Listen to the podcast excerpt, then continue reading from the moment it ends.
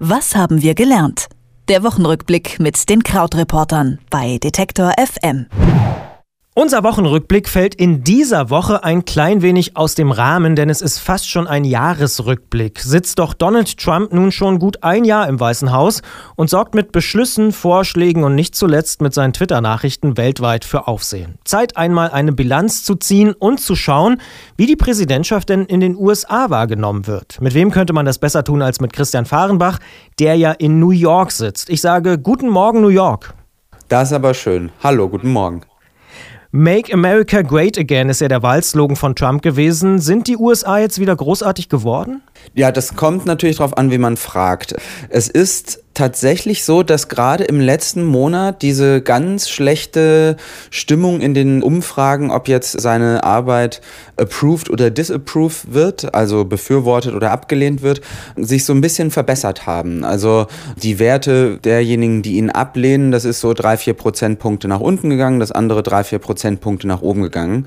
Aber ja, dann kommt es eben darauf an, wenn wir es so ein bisschen aufdröseln, was dann passiert ist. Und zwar, was man schauen kann, was also seine Befürworter immer wieder gut finden, ist, dass zum Beispiel eine große Anzahl konservativer Richter berufen wurde. Gerade auch an den obersten Gerichtshof ist ja Neil Gorsuch berufen worden.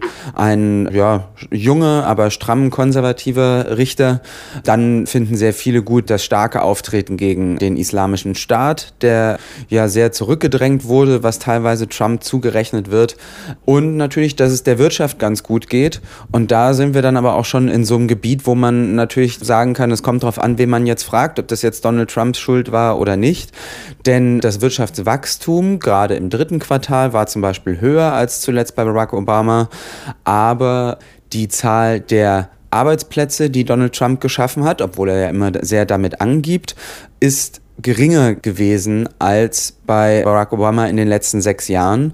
Das heißt also, wir bewegen uns eigentlich auch in so einem Territorium, wo es darauf ankommt, wie es sich anfühlt für viele Leute. Und natürlich gibt es eine große Anzahl Anhänger, die ihn weiter gut finden und stramm zu ihm stehen, auch wenn wir jetzt nicht über die ganze Stimmung gesprochen haben und wie vielleicht die belastet ist. Und natürlich gibt es eine noch größere Anzahl an Leuten, die ihn extrem ablehnen. Aber es ist tatsächlich so, dass da auch viele Meinungen relativ stark eingeloggt sind. Es ist so ein bisschen volatile und ja, so ein bisschen geht es mehr hin und her, als man sich das in Deutschland manchmal vorstellt. Also auch unter seinen sehr harten Anhängern hat er einige Leute verloren und das sind möglicherweise auch die Leute, die ihm am Ende dann vielleicht die Wiederwahl kosten werden, denn das war ja relativ eng jetzt dieses Mal. Aber natürlich ist es noch viel zu früh, um jetzt zu sagen, was dann in 2020 wäre. Aber wenn du es jetzt schon angesprochen hast, Stichwort Wiederwahl, gibt es denn da mögliche Kandidaten für die Demokraten? Ich habe da jetzt auch immer mal wieder was von Oprah Winfrey gehört. Oprah Winfrey ist natürlich auch so ein Zeichen gewesen davon, wie groß die Sehnsucht ist nach so einer stark sichtbaren demokratischen Gegenfigur zu Donald Trump. Und Oprah Winfrey ist hier natürlich extrem beliebt, auch eine Frau, die über viele Bevölkerungsgruppen hinweg hohes Ansehen genießt, die ja auch selbst sich von unten nach oben gearbeitet hat und sehr, sehr stark auch für diesen amerikanischen Traum steht, die aber allerdings, wenn man sich dann mal anschaut, in Sachen Wirtschaftspolitik oder in ihrem Handeln gar nicht mal so neu ist oder so frisch ist. Also die verkörpert eigentlich in ihrer Sendung einen sehr strammen wirtschaftsliberalen Kurs, das wenige, was man von ihr weiß.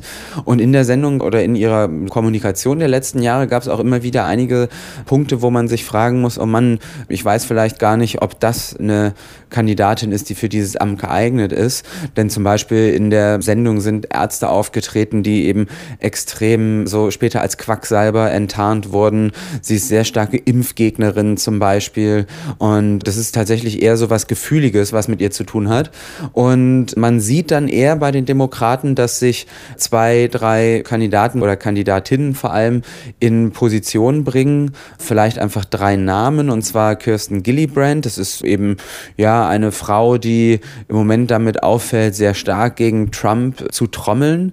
Dann gibt es Camila Harris, eine farbige, die auch langsam eben immer mehr die Öffentlichkeitsarbeit gegen Trump betreibt und Cory Booker, ein Senator, auch von der Ostküste. Alle drei haben aber so ein bisschen diesen Ruf, naja, die fangen jetzt an halt sich zu positionieren, aber denken gar nicht mehr so richtig an ihre Partei.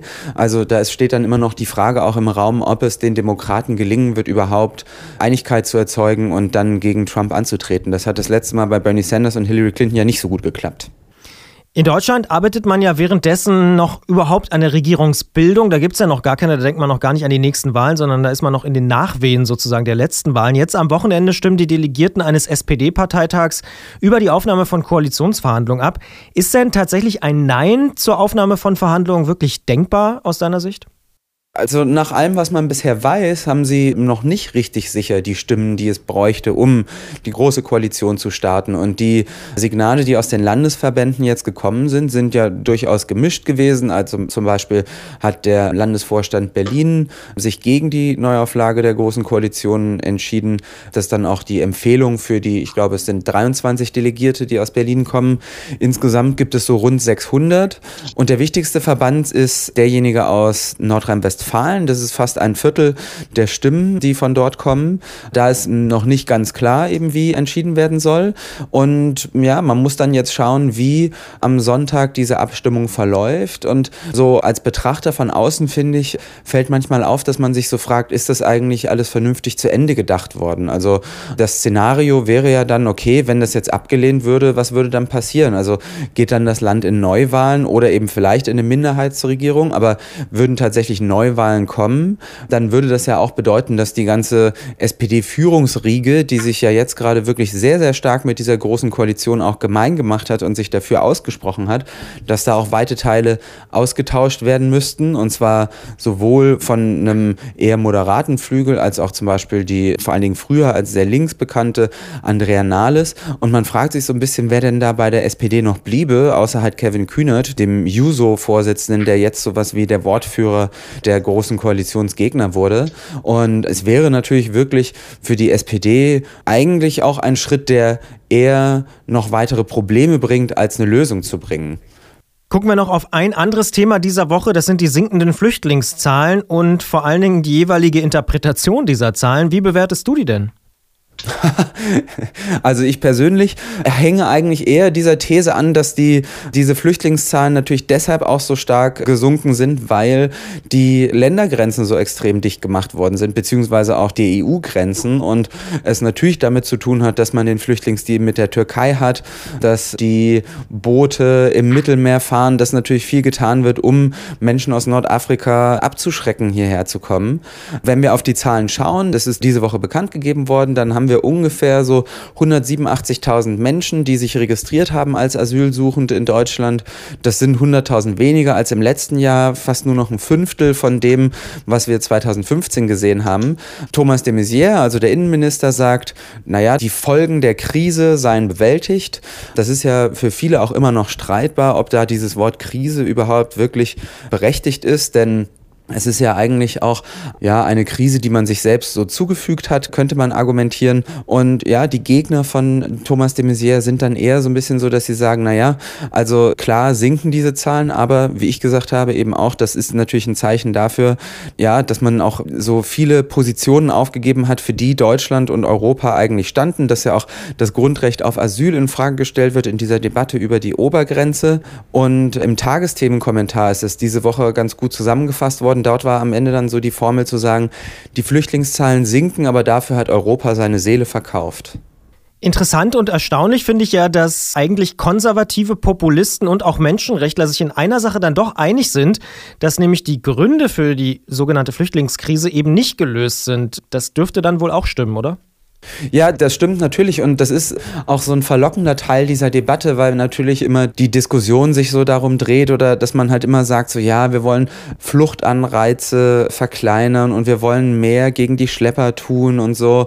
Aber natürlich in der Praxis ist die Umsetzung von solchen Formeln auch einfach sehr, sehr schwierig. Und zum Beispiel dann bei Schleppern ist es so, wenn eben natürlich die eine Route sozusagen geschlossen ist oder dicht gemacht wird, dann suchen sich Menschen in ihrer ihrer Verzweiflung andere Wege und es sprechen zum Beispiel auch gute Argumente dafür, dass man sagt, okay, wir müssen eigentlich eher Wege schaffen, die jetzt sicher sind, wenn die Leute nach Europa kommen und dass es sozusagen so kleine Korridore gibt, die innerhalb derer eben die Menschen wissen, dass auch nicht ihr Leben bedroht ist. Denn ja, am Ende steht natürlich auch die Frage, was jetzt schwerer wiegt und ob Menschen, die zum Beispiel bei der Flucht übers Mittelmeer sterben, ob es das sozusagen wirklich wert ist, dass Europa Europa diese Grenzen gesichert hat. Jetzt und das ganze Thema ist dann natürlich so extrem komplex, dass das eigentlich gar nicht für so einfache Lösungen taugt natürlich. Ein Jahr Trump. Die SPD stimmt über die Große Koalition ab und die Flüchtlingszahlen sind 2017 gesunken. Unsere Themen im Blick zurück auf diese dritte Kalenderwoche 2018. Ich sage danke, Christian. Ich sage auch vielen Dank. Bis nächste Woche. Tschüss. Was haben wir gelernt? Der Wochenrückblick mit den Krautreportern bei Detektor FM.